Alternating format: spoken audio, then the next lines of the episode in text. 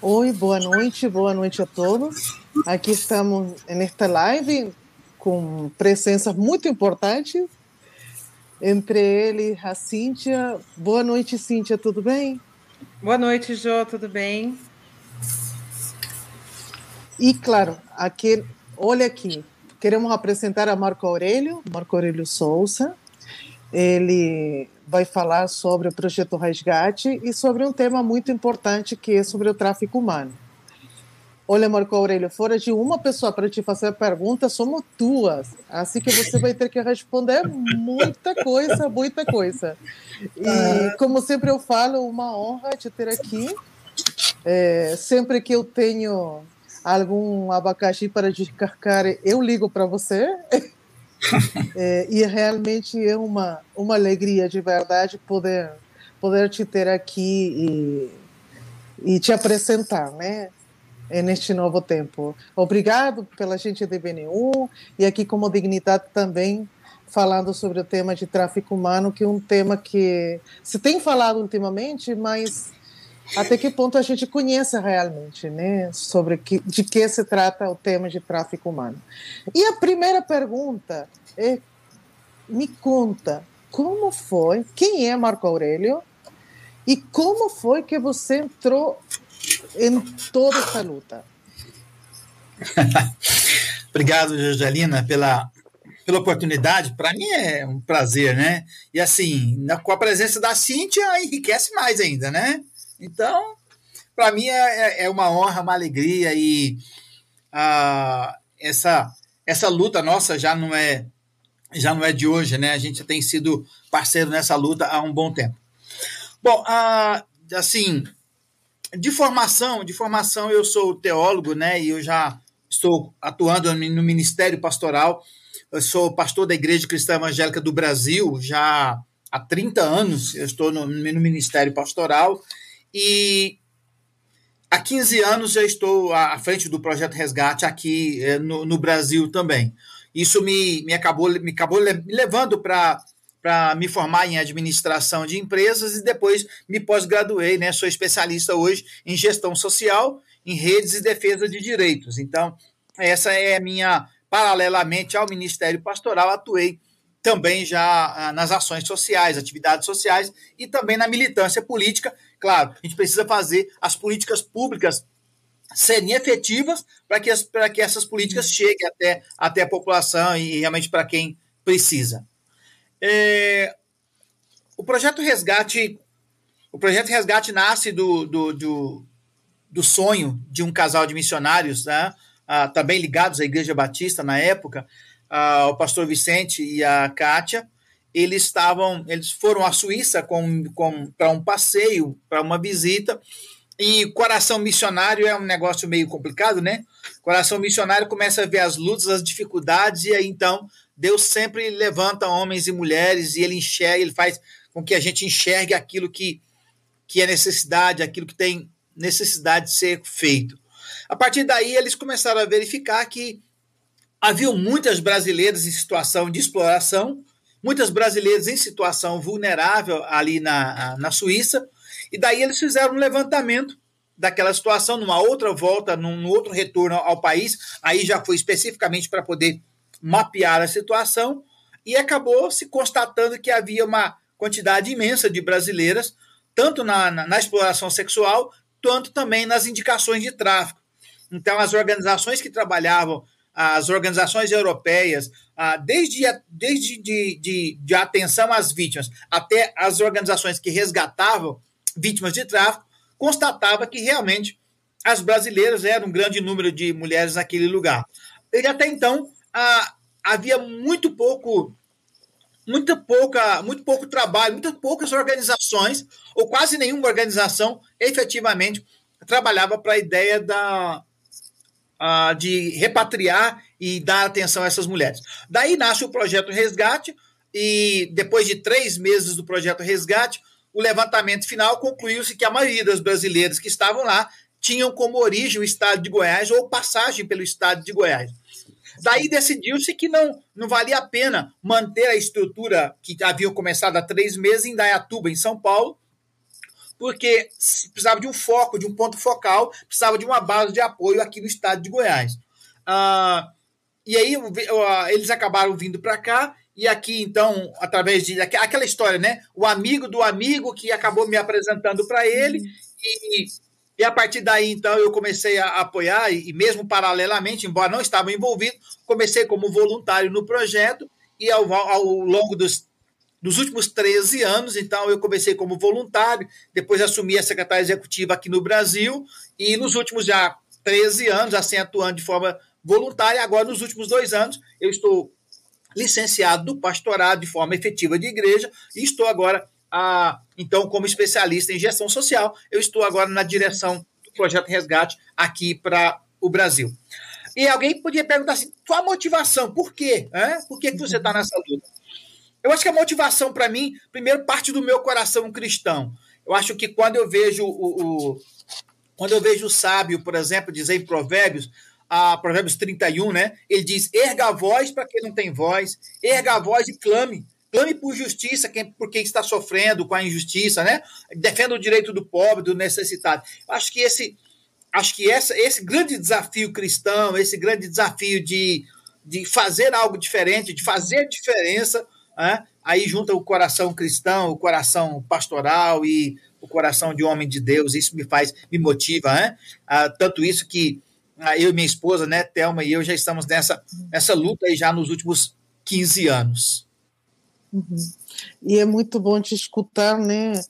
E claro que você caiu no papo do Vicente como eu caí no teu, né? Aí a gente entra e não sai mais.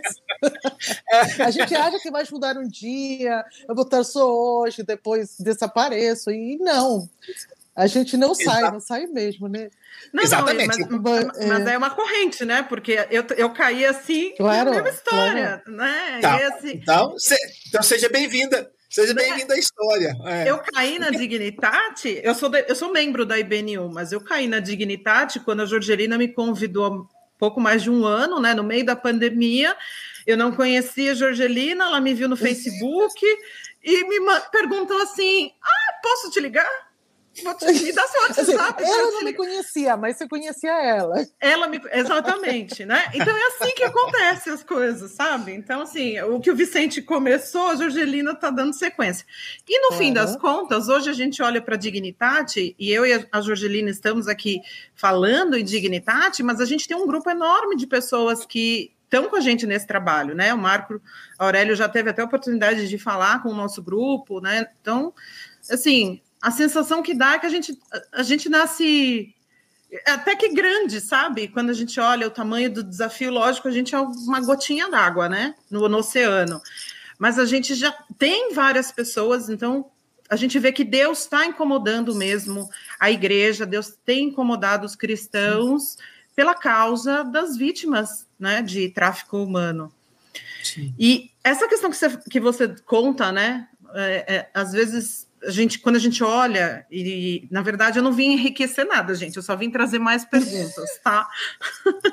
Porque alguns anos eu venho acompanhando esse assunto e de um ano para cá eu venho estudando ele mais e acompanhando e trabalhando né, com a Jorgelina. Uhum. Mas aí você vê a dimensão do que são as, as redes de, de tráfico humano, né? É um negócio sofisticado, complexo, né? E internacional, então ele extrapola fronteiras. Então não é à toa que o, o Vicente e a Kátia estejam na Europa, você esteja no Brasil. Né? E uma das expressões que a gente ouve bastante sobre tráfico humano, a expressão rotas, né? as rotas de tráfico, como a gente ouve para drogas, como a gente ouve para outros tipos de contrabando.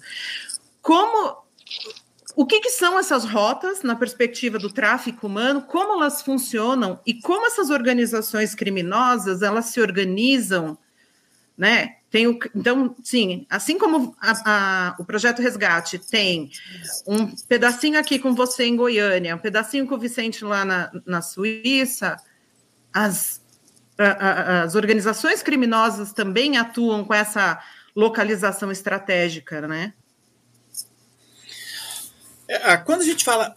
Uma coisa muito interessante quando se fala sobre. É, é, o, o, o, tráfico de pessoas ele é um crime invisível, é, ele é um crime subterrâneo, E mesmo sendo invisível e subterrâneo, nós estamos falando do terceiro crime mais rentável do mundo. Então você tem que levar em consideração que nós estamos falando de um crime que está apenas atrás de drogas e armas, e que, segundo o último relatório da Organização Internacional do Trabalho, em parceria com a ONU, nós estamos falando de 40 milhões de pessoas em situação de, de, de escravidão no mundo.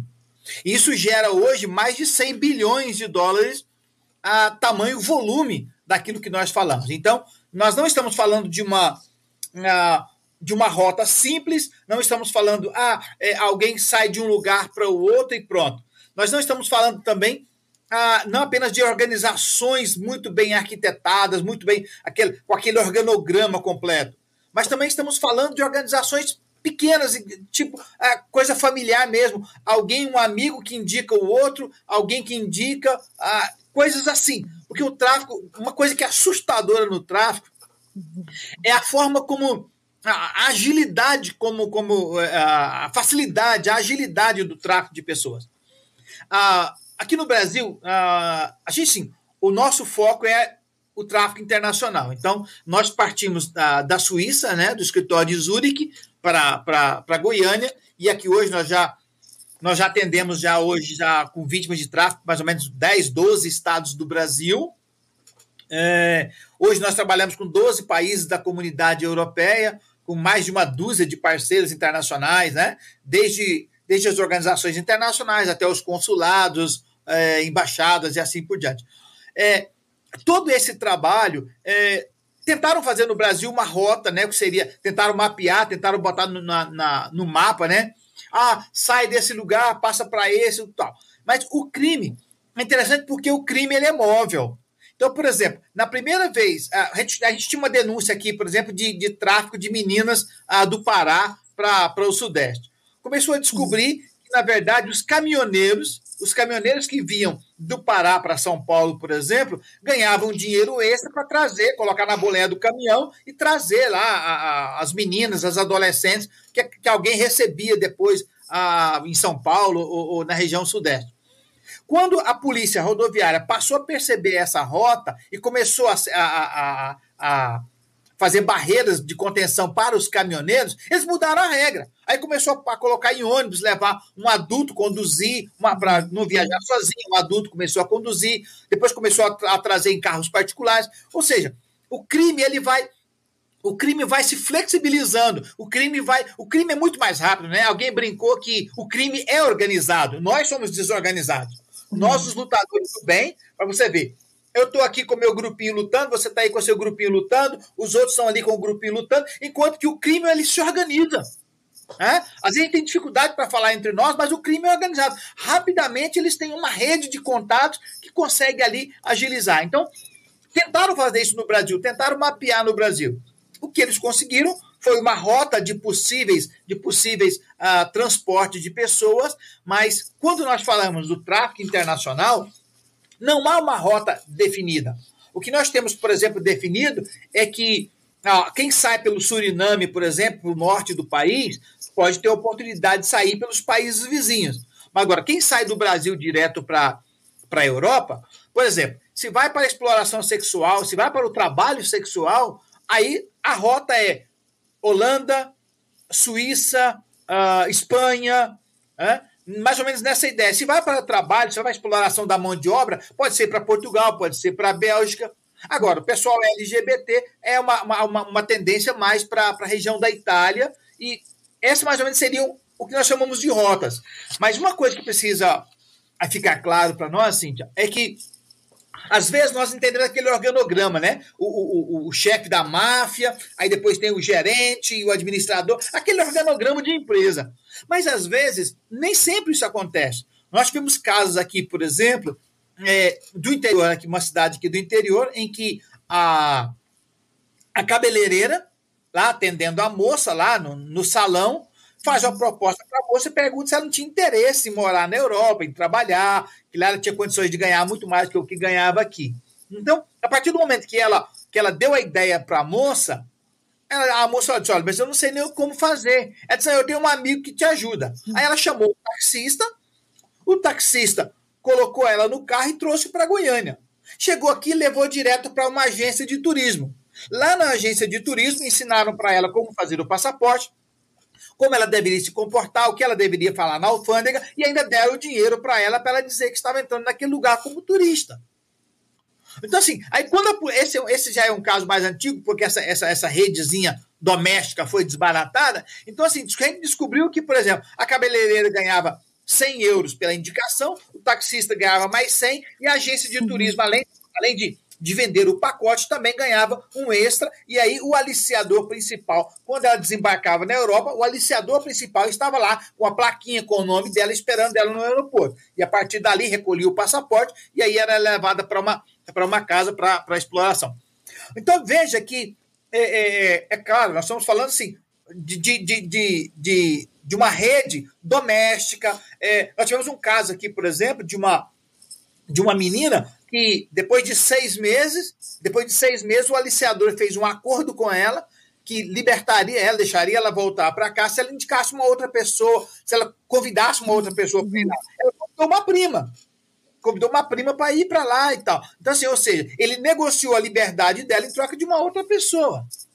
Então, nós tivemos um outro caso, esse, inclusive foi um caso aqui, aqui em Goiânia, que é um caso que virou processo, já até, até extinguiu o processo, já, já terminou o processo, mas foi interessante porque a moça ficou seis meses na Europa, aí o aliciador fez um acordo com ela dela voltar para o Brasil, voltar aqui para a região, ela voltou, montou uma pequena lanchonete, as amigas, as colegas, o pessoal do bairro passava lá e dizia: Nossa, como é que você conseguiu montar essa lanchonete? Ela diz: Olha, seis meses que eu trabalhei na Europa, eu montei isso daqui.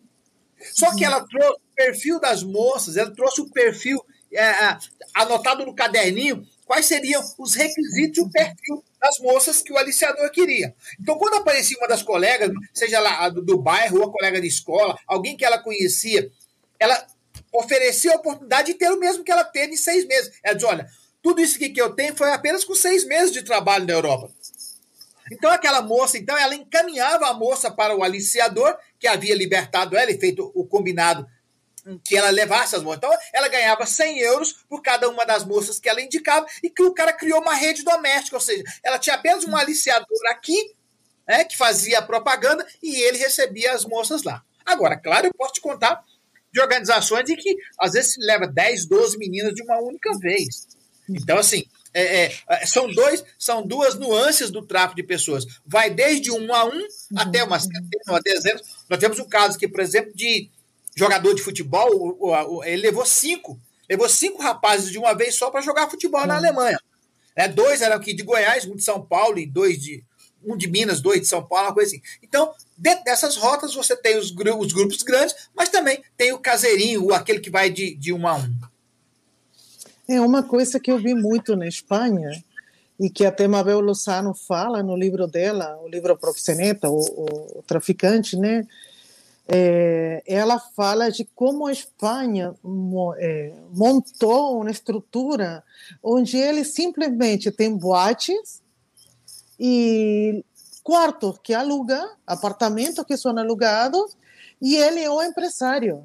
E eu tenho Sim. visto isso por televisão, eles se apresentando, são donos desses lugares, e eles se apresentam como, é, como empresários.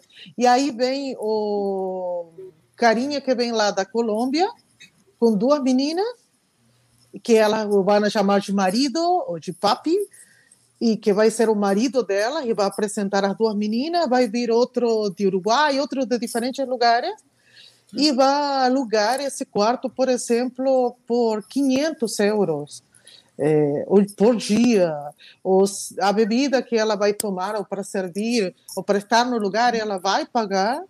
É, e hum. quando ela, ele tenha um problema com a menina, ele é um empresário, então ele não vai fazer nada, ele vai ir a conversar com o dono da menina. E uhum. para ele que vai pedir também, olha, estou precisando tantas morenas, tanta loira, não venham a trazer mais chinesas porque já tenho muita. E até conversa de dizer, esta mercadoria aqui já está estancada, não está servindo, vamos mandar para outro lugar. E uhum. automaticamente, como empresário. É, uhum. Então, a gente vê muito isso de dizer. E pelo que eu estava vendo aqui, está sendo uma moda também.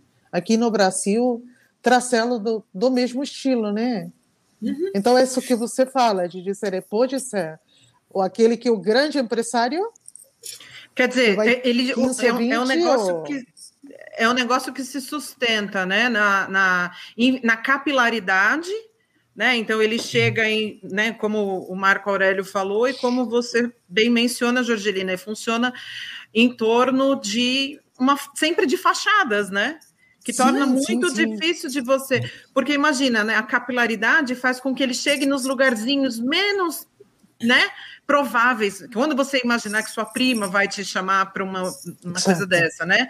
E no, no, outro lado, né, a sofisticação de ter uma fachada, um negócio, a capa de um empresário, muitos deles bem-sucedidos na sociedade, na comunidade, né? Sim. É, e uma coisa, uma coisa que, é, assim, virou rotina virou rotina para o aliciador é que ele, por exemplo, a, quando a moça chega, né, a gente tem a, a, a, é, é, áudios dessas denúncias, a, a polícia acaba fazendo essas investigações. O nosso trabalho, nosso trabalho não é de investigação. Nós não, o, o, tráfico de pessoas ele tem três eixos, né? Que é a prevenção, a repressão e a atenção à vítima. Nós fazemos a prevenção por meio das campanhas preventivas, né? Desde lives até distribuição de material. Esse mês agora é o mês especial para nós, porque é o mês em que nós damos ênfase à campanha do Coração Azul, que é a campanha de enfrentamento ao tráfico. Dia 30 de julho é Dia Mundial de Enfrentamento ao Tráfico, é a data da ONU. E fazemos, especialmente a nossa organização, faz atenção à vítima. Né? Ou seja, nós pegamos o que sobra, nós pegamos o resto da pessoa, depois de ser, ser abusada, violentada, né? é, o que sobra dela, a gente pega para poder reintegrar, restaurar, colocar de volta, mostrar para ela que ela ainda pode ser um ser humano. Porque o tráfico de pessoas, ele é capaz de tirar da vítima o ser humano. Ela não se sente mais gente. Uhum. Temos um caso aqui, por exemplo, de a, a, a, eu ia até dizer a última que nós trouxemos, né? Mas queira Deus que fosse a última, mas a mais recente que nós trouxemos, ela, ela me disse assim: olha, eu tenho medo de sair na rua, porque assim, eu não sei, se passa um carro estranho, eu fico assustada. Eu tenho medo de andar na rua. Ela disse assim: eu não vou mais nos lugares, eu vou mais na festa. Eu tenho medo. Então, assim, o tráfico de pessoas, depois de você ser abusada, violentada, imagina fazer 10, 12 programas sexuais numa noite. Às vezes ter que beber com 4, 6, 10, 12 clientes. Às vezes usar, usar drogas para poder, porque se você usa droga, se o programa é de 60, 70 euros, e aí você bebe, você ganha mais 10. Se você usar droga com ele, você ganha mais 20. Então você faz um programa desse completo, um pacote, você ganha 100. Ou seja, então isso vai abater naquela dívida de 10, 15 mil euros que você já tem com o aliciador. Porque quando você chega lá que ele te toma o passaporte, ele diz: só te dou seu documento de volta quando você selar a dívida, quando você uhum. quitar a dívida comigo. Aí ela pergunta: quanto que eu te devo? Ah, 10, 15, 12 mil, 10, 15 mil euros.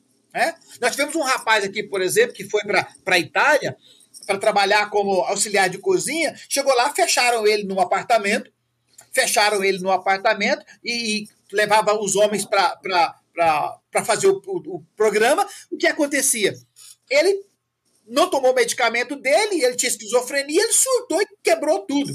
E depois de quebrar tudo, chamaram a polícia, a polícia levou ele algemado, por quê? Porque não, o rapaz que mora aqui é um rapaz decente, é um italiano decente. Né? E o rapaz que estava sendo abusado, explorado naquele lugar, acabou sendo preso. Na verdade, foi, foi detido no hospital porque teve esquizofrenia. Então, imagina todo esse sofrimento, e aí é o seguinte: o que, é que sobra? Aí sobra um ser humano envergonhado, humilhado, que acaba sendo tendo que ser resgatado e cuidado. É, e, e é isso mesmo, né? A, a, gente fala muitas vezes isso quando perguntar ah, que caso que vocês pegam, qual que cuida? Aquele que outros não querem. Os que sobram, né? O restante. É, o que sobra. É Aquilo... porque a pessoa que chega nessa condição, ela chega, literalmente, ela chega em cacos, né? Sim. Ela chega em pedacinhos, então você tem que recolher cada um dos pedacinhos daquele indivíduo porque ele não se ele foi tão tratado como um objeto, né, que ele não se reconhece Sim. mais como um ser humano, né? É uma coisa. É, é, uma coisa. É, o tráfico, é uma coisa. o, tráfico tem, o tráfico tem o poder de coisificar o ser humano, transforma ele numa coisa que alguém está explorando, que alguém está abusando e que aquele, a, aquela exploração daquela coisa vai dar para ele um dinheiro, né? Ou seja, o ser humano se transforma no objeto e o dinheiro se transforma no objeto de amor. Então, sim, uma coisa sim, louca. Sim. É, não, e a gente escuta muito isso, né, de da pessoa não não querer ser resgatada porque está tão feita a pedaço que não consegue, né? Não consegue Ela não um vê perspectiva mais. de, né? Ela vive só o presente. Nenhuma, é, é. E, você, é, e às vezes assim a, a, a gente tem as dificuldades. É, olha, quando a gente faz um, um, estudo mais, mais, assim, mais aprofundado da, da vítima em potencial, é, normalmente ela tem um problema familiar, tem uma raiz uh, de, de, de, distúrbio familiar, né? Eu me lembro que eu fui a Barcelona e uh, uh, num prostíbulo que nós fomos e três horas da tarde, três horas da tarde, pedimos que nós, nós podíamos conversar com, a, com, a, com as meninas que estavam ali, né? E aí a, a, a gerente da casa, que por, era brasileira, gerente da casa, hum. ela disse: Olha, nós temos 12 meninas aqui. Nenhuma, a, a, princípio, nenhuma era vítima de tráfico, mas era uma situação de prostíbulo na Espanha. E nós entramos naquela casa em Barcelona e ela disse: Ó, tem 12 meninas aqui. Aí ela, nós nos acomodamos lá para essa reunião, para conversar com as 12 meninas. Aí ela veio e disse: Olha, quatro delas estão tão embriagadas, tão bêbadas, que não estão. Não uma começou a levantar ali, aí começou a passar mal, não conseguiu, não. As outras quatro eu não chamei porque está tão drogada que nem levanta da cama. Aí tem mais umas três ou quatro aqui que topou conversar com vocês. Aí elas vieram, e aí veio uma menina paraguaia, e depois no final da conversa, quando na hora de sair, eu perguntei, e ela sempre de cabeça baixa e tal, eu perguntei para ela se eu podia é, é, é, dar um abraço nela, né? E aí ela consentiu e eu abracei e ela estava tremendo. E eu disse para ela: por que, que você não volta para o Paraguai? Nós vamos dar toda a estrutura, toda a condição para você voltar e começar a sua vida. Hã? Aí ela olhou para mim e disse assim: moço, o que eu vou fazer lá? Aqui por exemplo, eu fui violentada ontem aqui, mas aqui eu ganho um pouco de dinheiro para sobreviver. Aqui eu posso comprar uma roupa, posso comer. Lá no Paraguai, o que fazem comigo aqui em troca de dinheiro, lá meu pai, meus irmãos, meus tios, meus primos faziam comigo de graça. Aqui, pelo menos, eu estou ganhando boa coisa. Então, assim, é, é, é, são essas situações que você tem de que as, as meninas são abandonadas, expulsas de casa, e aí, aí você entra o pessoal LGBT, você entra ah, com as moças que têm filhos pequenos, que são expulsas de casa, ou às vezes não tem. A mãe e o pai às vezes quer exigir um dinheiro, quer exigir um dinheiro e ela acaba aceitando qualquer proposta, porque o, o, o, o tráfico de pessoas ele tem a capacidade de te oferecer tudo que você sonha. E quando você cai na rede, ele arranca de você tudo que você tem, daí então você vira uma presa fácil para aqueles mal inclinados, para aqueles que estão mal intencionados. Agora, Marco Aurélio, dentro do, do que você está falando, né? tem uma pergunta, Raquel, que eu já vou passar. Me deixa que eu faça uma pergunta antes para Marco. Como você trata todo este esta dor, estas histórias que você escuta? É, Marco Aurélio, é ser humano, né? Não Marco Aurélio abolicionista, sino Marco Aurélio ser humano. Como você trata todas estas histórias que a gente escuta e que são pesadas. E que pior, que a gente sabe que vai se repetir. Que a próxima ligação que a gente vai receber vai ser muito parecida com a história que você escutou no dia anterior. É, de que forma você trata isso?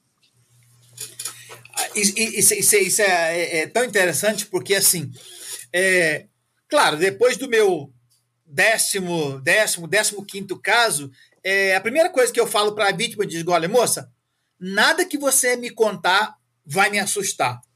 Nada que você me disser é novo para mim.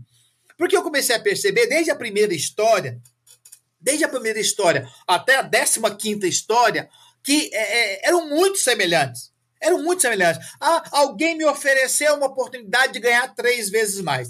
Ah, eu estava numa situação eu estava sendo desprezada com a minha família, aí alguém me ofereceu oportunidade. Ah, eu, eu queria ganhar um pouco de dinheiro para poder construir minha casa, para poder é, trabalhar, para dar uma vida melhor para minha filha. Então, eu digo, olha, nada que você me contar vai ser surpreendente. Então, assim, é, essa, essa, essa forma, porque, na verdade, o ciclo é repetitivo. É impressionante. O ciclo é repetitivo.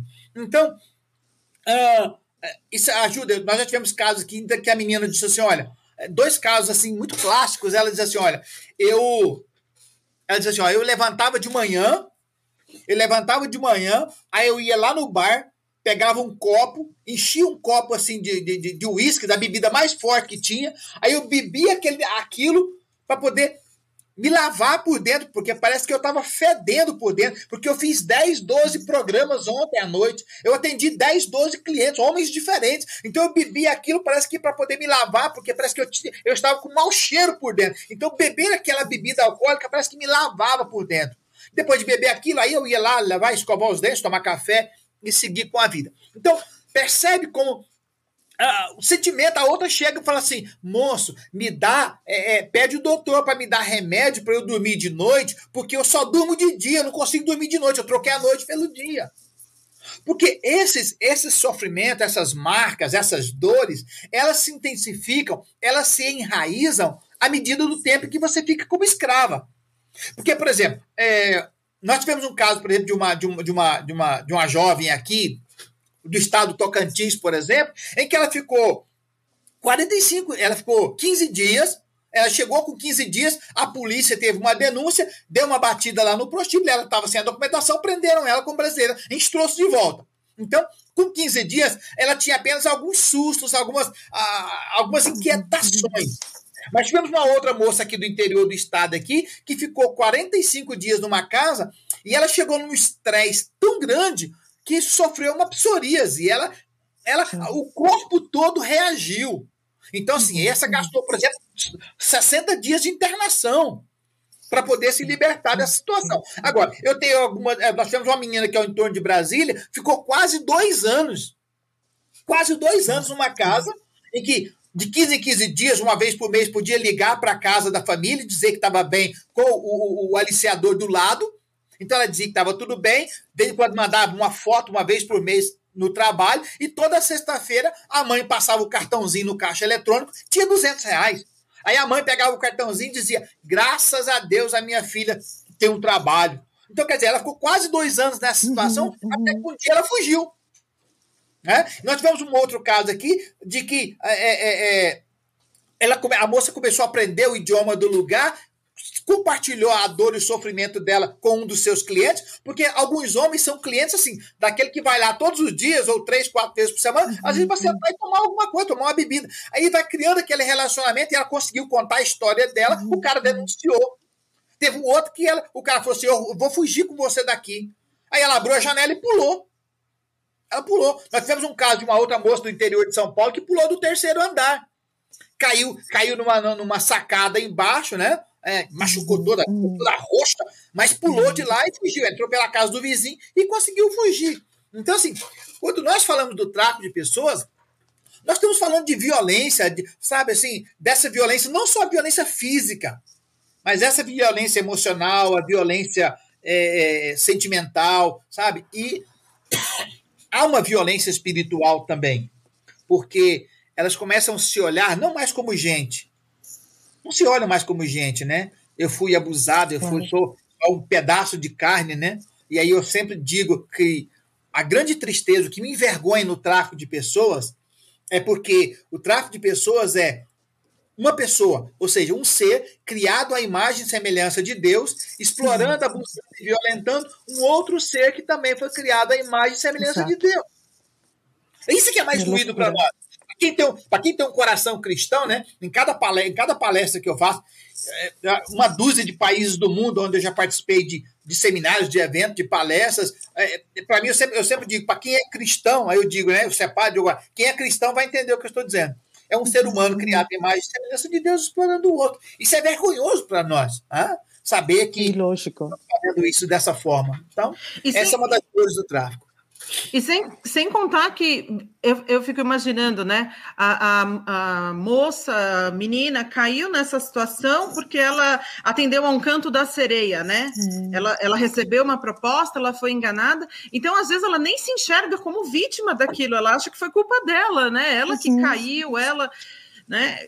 É, é uma coisa muito difícil, porque você tem. Não é só a situação toda mas é ela com ela mesma, né?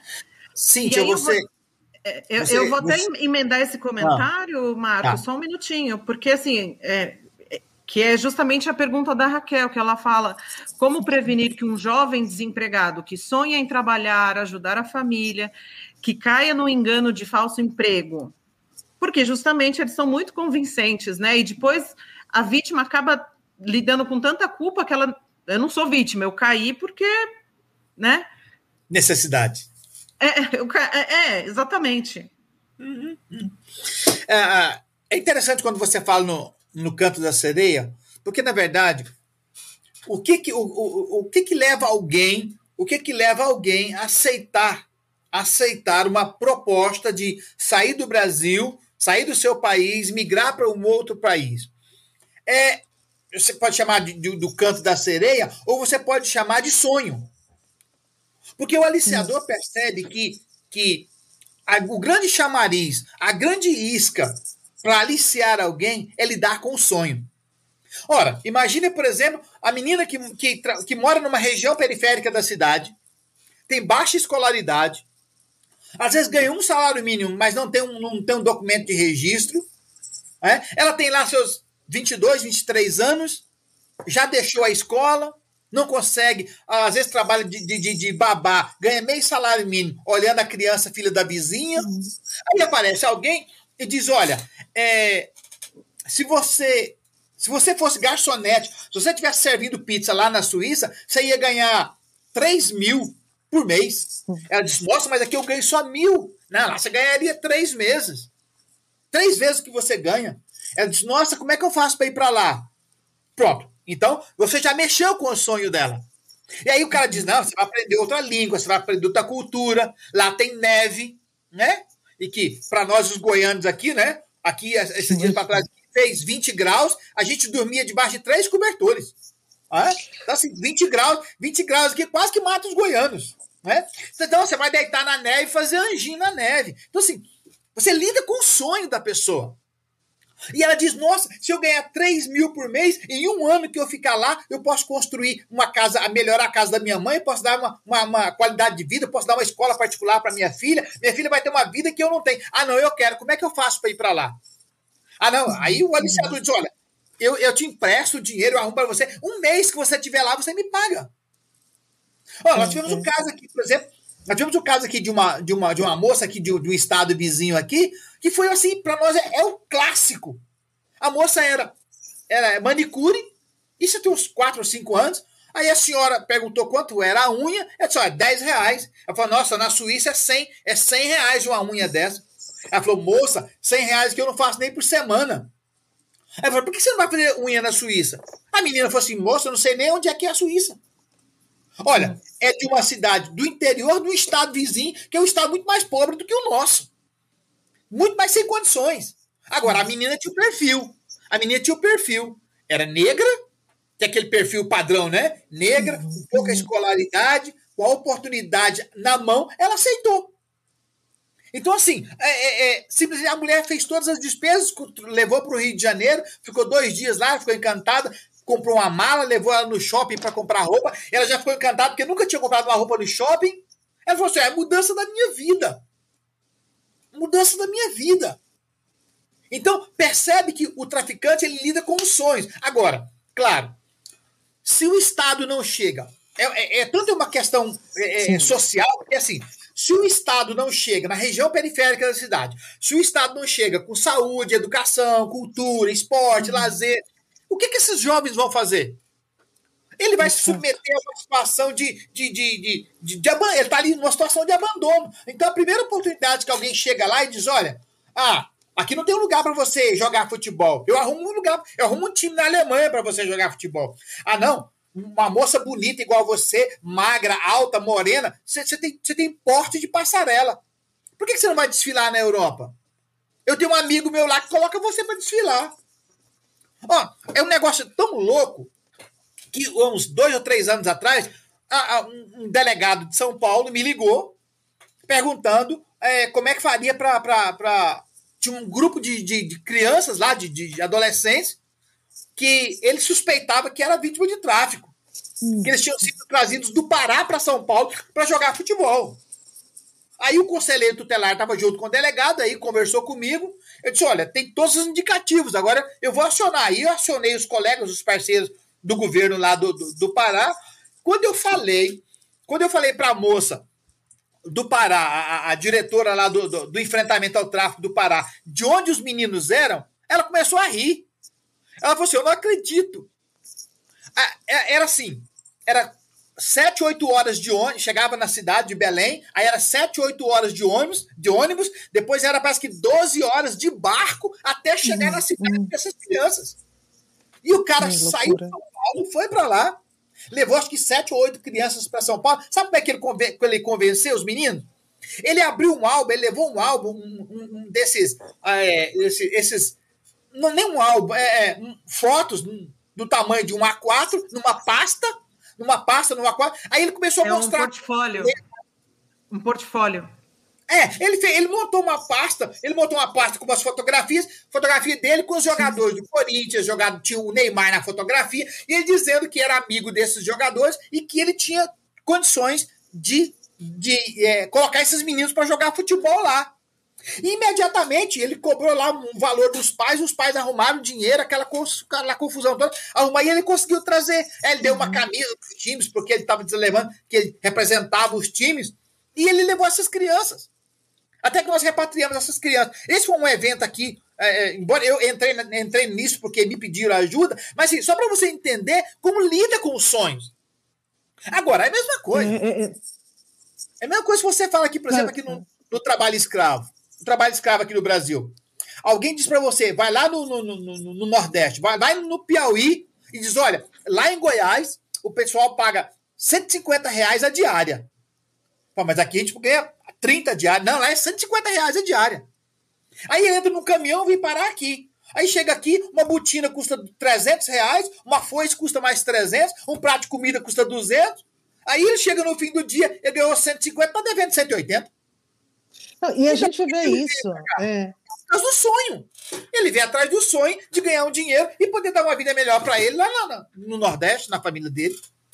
Então, e a é gente vê isso aqui, né? A gente vê isso aqui em São Paulo, por exemplo. Os bolivianos costurando. Cara, não, boliviano costurando, as mulheres que vêm para limpar casas, no interior de São Paulo, na cana-de-açúcar, no café, eu lembro que eu fui para um campo, tinha trinta e tantos homens lá dentro, e eu perguntei para eles se voltariam alguma vez para casa, e eles falaram: não, me dá vergonha só de pensar que vou voltar para casa sem grana. Eu vim achando que ia ganhar muito, não ganhei nada. É, tem um monte. Marco Aurélio tem um monte de perguntas, tem um monte de perguntas. Assim que se prepara que a gente vai ficar aqui toda noite até você responder. Não, mentira, não é para tanto. Mas tem um monte, e, e, é bom isso, porque porque era até uma das perguntas que ia fazer, que eu vou fazer depois, você lembra? Até que ponto, é, aquela, olha a cara de pau, nós brasileiros não, até que ponto aqui no Brasil você conhece sobre essa causa? Mas antes de perguntar isso, vamos com aquela que fala Edivane Luiza. Quais são os sinais de que estamos falando com um traficante. Existe uma estratégia? Muito, muito. Muito difícil você identificar, porque a gente sempre diz o seguinte: se eu chego no aeroporto com um pacote de drogas, vão, vão me prender. Se eu chego no aeroporto com uma arma, vão me prender. Mas se eu chego no aeroporto com uma mulher, o máximo que vão fazer é um elogio, dizendo: Nossa, olha que mulher linda, maravilhosa que aquele cara está levando. Porque ela não vem com uma tarja na testa, ela não tem um código de barra dizendo que está sendo vendida, está sendo comprada. Então, o aliciador, é, é, qual o risco dele estar bem do seu lado? Ele pode ser seu vizinho, pode ser seu amigo do Facebook, pode ser seu amigo das redes sociais, pode ser aquele cara que manda florzinha de bom dia para você. Né? É assim, mais cedo ou mais tarde, ele vai te fazer uma proposta. Nós tivemos um caso aqui numa cidade do interior aqui do estado aqui, em que a, a, a, a vizinha, a menina foi aliciada pela vizinha. Porque a filha dela já estava, a filha dela já estava na Europa na mesma situação e ofereceu oportunidade para ela. Então o aliciador levou duas. Convenceu uma e a outra convenceu a amiga.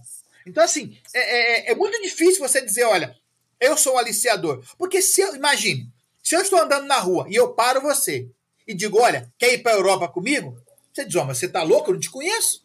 Então, o aliciador começa a criar um vínculo simples, por exemplo, ele manda. Sabe aquele pede amizade para você? O não tem, pede amizade para você nas suas redes sociais, aí ele começa a é, mostrar fotos de lugares maravilhosos, é, naqueles lugares bonitos. Ele diz: Olha, você conhece esse lugar? Não. Ah, é aqui na Europa. Você nunca veio para a Europa? Por que você não veio para a Europa? Olha, o, a, a, a, senhora que não, até foi um caso atípico, mas uma, uma, uma das últimas vítimas que nós atendemos aqui, ela foi convidada para trabalhar num, num, num, hotel, por exemplo, num hotel em Portugal, e ela era uma senhora semi-analfabeta, ela tinha quarta série primária. A gente só descobriu aonde ela passou pela, pelo passaporte, porque para ela, ela não conseguia identificar os lugares em que ela passou. Claro, claro. Então, assim, ela foi atrás de um sonho, ela era trabalhadora braçal, ela trabalhava na lavoura, mas ela tinha o perfil negro de exportação. E aí, o que aconteceu? Ela acabou indo para um prostíbulo, e lá, assim, ela ficou dois dias chorando no quarto, dizendo que não ia fazer, e o moço disse para ela: ou você, você desce para trabalhar, ou não vai comer. Ela ficou dois dias sem comer e sem beber. Quando a fome e a sede apertou, Exato. ela disse: como é que eu faço para trabalhar? Ele disse: olha, vou buscar o equipamento de trabalho para você. Aí trouxe uma calcinha, um sapato de salto gigantesco. O cabelo dela, o cabelo era longo, cortaram bem curtinho e colocavam uma peruca nela colorida. Então imagina uma senhora negra, um dia com a peruca vermelha, no outro dia amarelo, no outro dia azul, no outro dia verde, e ela ficava no salão andando pelo salão. E ela dizia: olha, a gente começava às três da tarde e até às seis da manhã.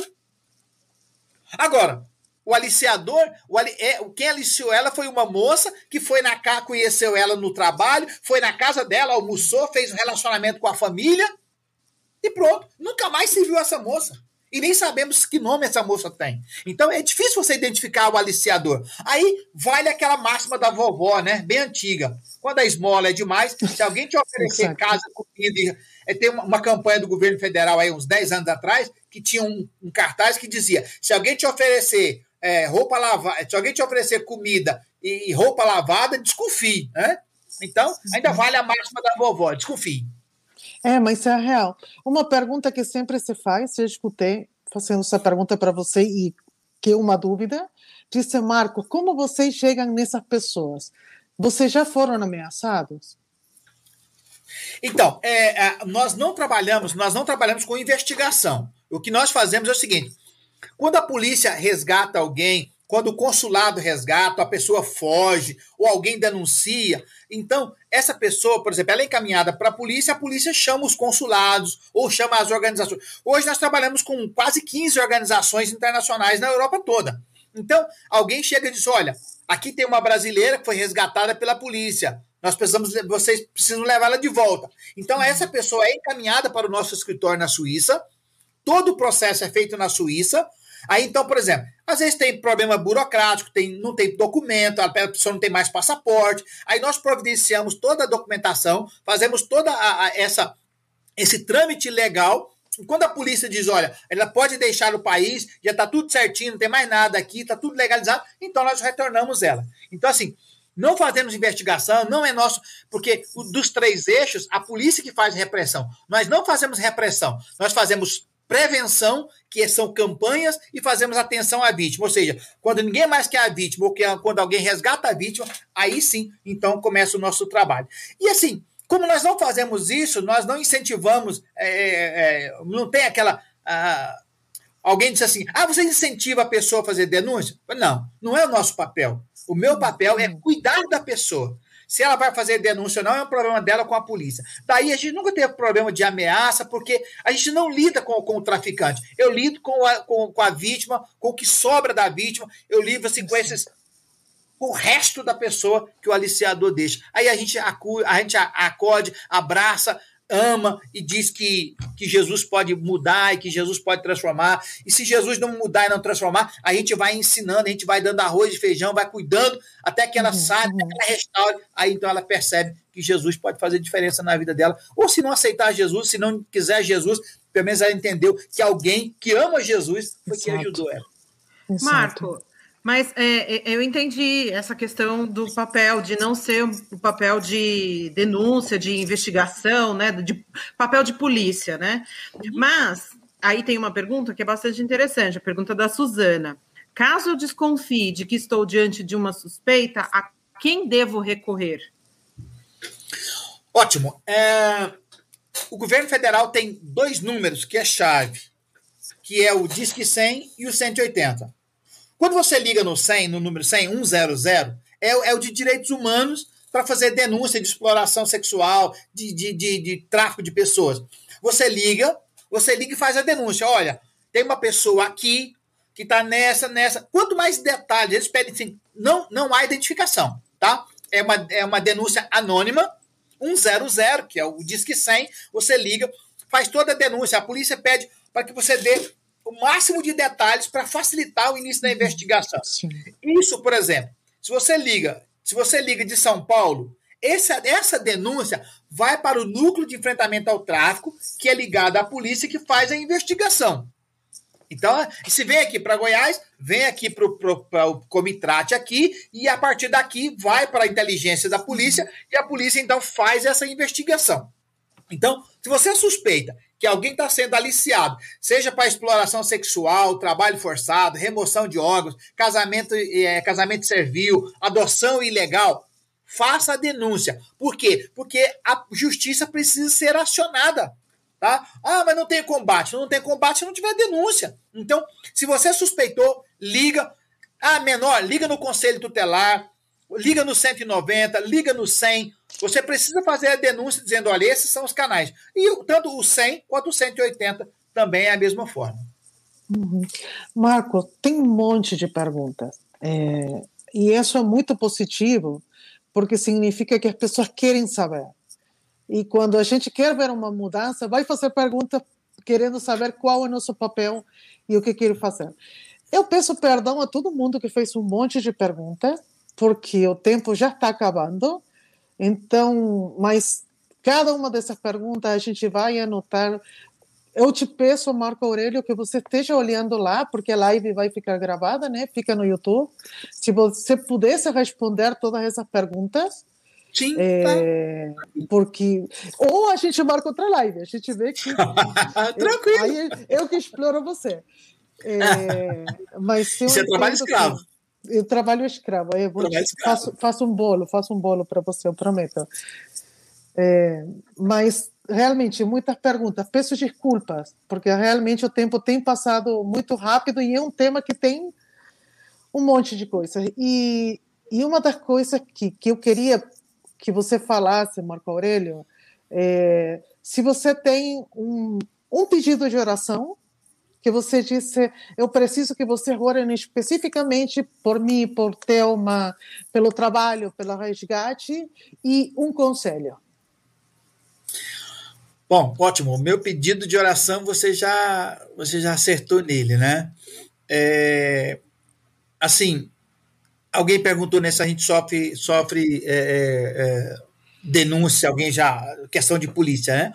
É interessante porque, assim, mesmo com, com toda essa dedicação do nosso coração e tal, nós já tivemos sim um caso de, de, uma, de uma vítima, de uma mulher que nós tratamos, que nós cuidamos, né? Depois ela acabou se envolvendo numa outra situação e para se ver livre, né, para tentar negociar com a polícia, ela acabou fazendo denúncias, né, contra a minha pessoa, contra a pessoa do Vicente. Hum. E foi interessante que nós acabamos sendo, nós fomos é, vasculhar a nossa vida, né, a Interpol, a Interpol vasculhou a nossa vida e depois de um tempo Uh, disseram, uh, chegaram para ela e disseram que não tinha encontrado nada do que ela tinha feito, nenhuma das denúncias que ela tinha feito se confirmaram, né? E aí ela uhum. pediu desculpa, dizendo que, na verdade, ela queria tirar o corpo fora, ela tinha feito uma denúncia, uma delação premiada para poder tentar melhorar a situação dela. Isso foi muito legal, porque assim, quando a gente soube depois, como é que nós soubemos? Porque assim, quando eu recebi o processo, né? O processo já, a, o Ministério Público veio aqui dizer, olha, recebemos isso aqui porque a Interpol vasculhou a vida de vocês, mas não tem, então aqui está o pedido de desculpa do governo, está aqui o pedido de desculpa da Interpol, e assim, nós, não, eles não acharam nada na vida de vocês. Então, eu estou aqui em nome do governo para agradecer todo o trabalho que vocês. Assim, a gente ficou assustado no começo, mas depois foi muito gratificante de saber que tudo que nós fazemos é com lisura, com transparência e com honestidade. Isso hum. foi muito claro para nós. Eu queria pedir mesmo que orassem pela minha vida, a vida da Thelma. É, é, é, é uma coisa interessante, porque, por exemplo, é, sempre quando eu faço essa, essas palestras, às vezes faço muito em igreja, especialmente assim sobre é, missões urbanas, né? Quase sempre lá fora tem uma irmã, sempre chega uma irmã lá fora desconfiadinha, chega e pergunta para minha esposa assim: Ô, oh, como é que você deixa seu marido mexer com essas coisas? Então, assim, claro. as irmãs assim, aquele susto de, de, todas essas situações, né? Então, assim, orar mesmo pela minha vida, pela vida da Thelma, né? Minha, minha parceira aí nesses 15 anos de, de Projeto Resgate, já nós estamos batendo agora já os 34 anos de casado. Orar por nós, né? Orar pelo nosso trabalho. A gente tem passado uma dificuldade com, na Europa, por exemplo, agora, com a, com a questão da, da ajuda financeira, né? Então, assim, é, tem reduzido muito as ajudas financeiras, tem, às vezes, limitado, temos limitado recursos, limitadas as ajudas né, para a, a, os que precisam, para as vítimas, porque uh, as igrejas estão fechadas, as empresas estão fechadas, as organizações que ajudavam financeiramente estão paradas. Então, que Deus nos dê graça, que Deus multiplique né, a 30, a 60 e a 100 por um as, as ofertas, os recursos, para que a gente possa ajudar essas pessoas aqui. Então, a gente tem um fluxo grande de pessoas que necessitam de apoio e de ajuda. Um conselho que eu te dou é se você tem um coração cristão, querido, lembre-se da dor e do sofrimento do outro. Provérbios diz que nós temos que ser voz de quem não tem voz. Temos que levantar a nossa voz, temos que levantar o grito por aqueles que não podem falar. Então, defenda quem precisa da ajuda. Junte, tá aí, você pode se você pode se oferecer para ajudar aí a, a, a, o projeto Resgate, você pode se, se oferecer para ajudar a, a equipe aí da igreja, se associe, vá na vá no, no núcleo de enfrentamento ao tráfico do seu estado, se ofereça para ajudar, sabe? Desde distribuir folheto até contribuir de uma forma ou de outra, os advogados, né? Aqui a gente tem os que contribuem parceiros, advogados, assistentes sociais, médicos. Tem oportunidade para todo mundo, basta você ter um coração. Ó, todos nós aqui fomos, todos nós aqui tivemos capacitação mental, mas se isso não descer para o coração, não adianta. Então, a capacitação ela é individual, mas a motivação tem que vir para o seu coração. E eu espero que eu tenha conseguido colocar você nessa luta, que você possa se ajuntar conosco nessa luta, porque temos 40 milhões de vítimas de trabalho forçado uhum. no mundo. Uhum. Obrigado, obrigado mesmo. É, eu gosto de dizer isso, que sempre conversar com você é uma aula. Várias pessoas têm falado isso, muito comentário. Você vai ter que tomar tempo depois para olhar. Muita galera lá de, que te conhece, que está aqui. É, então é maravilhoso poder ler cada mensagem. Depois você lê. Eu estou lendo tá e bom. amando. Tá bom. E quem tiver mais dúvida, tem o Projeto Resgate e tem a Dignidade. É, pode olhar no nosso Instagram, é, nosso Facebook, no site. Precisa uma ajuda, tem uma dúvida, pode escrever para a gente, pode ligar para a gente. É, se eu não souber, eu pergunto para o Marco Aurélio. Não. Eu mas, pergunto para a mas... Cíntia. Claro. tá bom. Mas, por favor, não fiquem com as dúvidas. As dúvidas são boas e necessárias. Então, e a ideia era essa, que não seja dois ou três horas falando, senão esse tempo que a gente estipulou, para que fique com gostinho a quero mais. É, várias segundas, a próxima segunda vamos ter outra live também sobre o mesmo tema. Então, estejam presentes aqui, que tem outras pessoas, assim como o Marco Aurélio falou. É, vamos descobrindo que tem outras pessoas na mesma luta. E a ideia é a gente se unir. E não cada um ter um quiosque achando que vamos fazer é, nosso mundo e nosso reino. Uma coisa que a gente falou com Marco Aurélio e com, e com Vicente, quando a gente pensou na dignidade, é dizer assim: a dignidade não aparece para ser a competição da resgate, aparece para estar do lado e trabalhar juntos e para poder a quatro mãos receber aquelas vítimas que chegam feitas pedaços e, e a maioria não vai querer receber e não vai querer cuidar. Então, estamos juntos. É, Deus abençoe. E, bem, uma última palavra da Cíntia, e não sei se, Marco, você tem alguma coisa mais para falar, e a gente já se despede. É, eu quero agradecer a todo mundo obrigado. que mandou pergunta. E reiterar o convite para a nossa live na segunda-feira que vem, aqui no canal da IBNU, e convidar bom. todos para seguirem, para se conectarem com a gente no Instagram e no Facebook da Dignitate. Obrigado, gente. Obrigado pela oportunidade. Obrigado, Cíntia. Obrigado, Angelina. E estou à disposição. Sempre que tiver espaço, estou à disposição. Esse mês é um mês, esse é o mês do, do, tema, né? Então, tá aqui, tá aqui, saio dessa daqui, vou para com o pessoal de Brasília, depois vou para o pessoal do Santa Catarina, e aí a gente, nós vamos levando o tema. Uma coisa que precisamos fazer, levar o tema para que todos conheçam o tema. Quanto mais pessoas conhecerem o tema, mais nós vamos acabar com essa, com essa vergonha que é o tráfico e a exploração sexual de mulheres e meninas. Isso mesmo. Querem pegar informação? Procurem Coração Azul. Uhum. Você vai encontrar muita informação na internet sobre isso. Procurem Projeto Resgate, procurem Dignitate. Então, Deus abençoe, um abraço enorme e muito obrigado por todo mundo que esteve aqui. E a gente se vê na próxima segunda. Um abraço, gente. Tchau, gente. Boa noite. Tchau, tchau.